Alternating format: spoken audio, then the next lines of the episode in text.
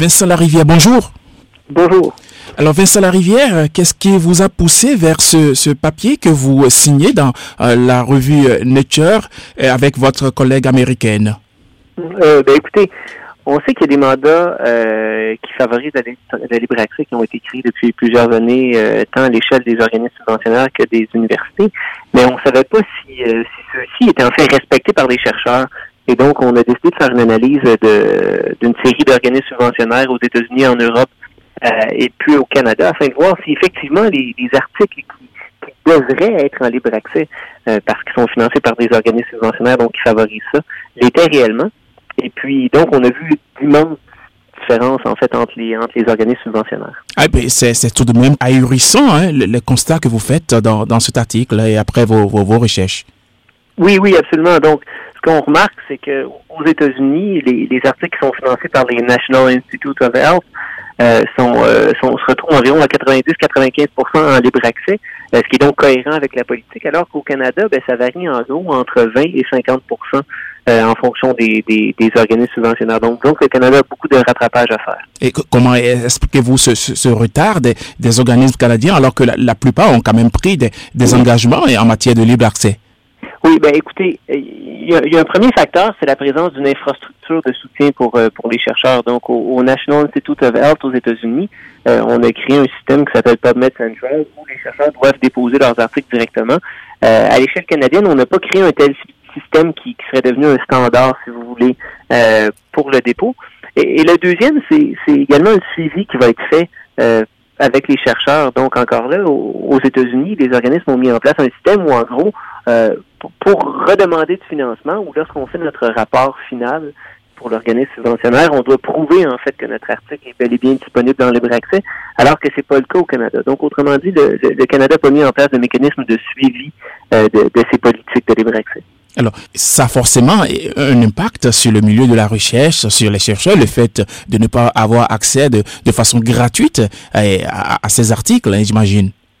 Ben oui, absolument. Donc, écoutez, vous, vous êtes un chercheur, vous avez besoin d'informations, vous êtes un membre du public et vous avez, vous avez besoin d'informations et vous butez à, à ce qu'on appelle en anglais un paywall. Donc, c'est-à-dire qu'on vous demande de payer euh, pour, euh, pour avoir accès à l'article, alors que dans les faits, collectivement, euh, la société a déjà payé pour cette découverte scientifique-là. Donc oui, c'est plutôt problématique. Le Canada, pas si loin des États-Unis, comment se fait-il quand même? Vous avez, euh, disons, euh, parlé d'un certain nombre d'approches qui, qui, qui, permettent justement aux, chercheurs d'avoir accès de façon gratuite aux ressources en, ligne. Comment se fait-il que dans deux univers aussi proches, les pratiques sont si diamétralement opposées comme ça?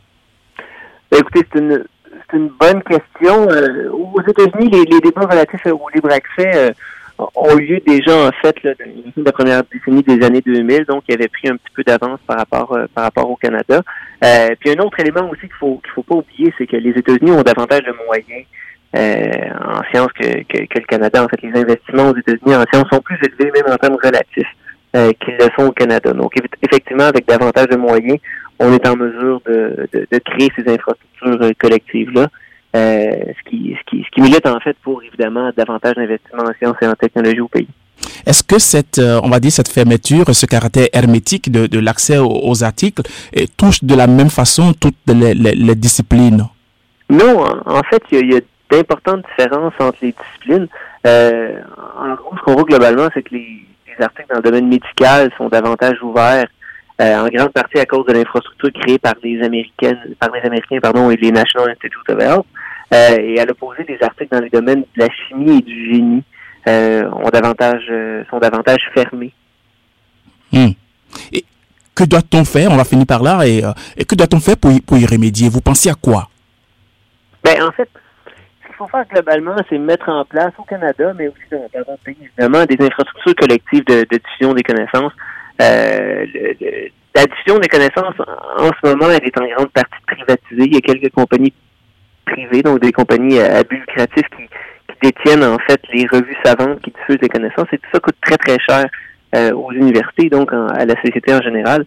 Et donc, il faut créer des infrastructures collectives de diffusion des connaissances euh, qui vont faire en sorte que, donc, d'une part, collectivement, on va pouvoir avoir accès aux, découvertes que l'on finance, et d'autre part, ben, que ça puisse nous coûter moins cher. Vincent Larivière, je vous remercie.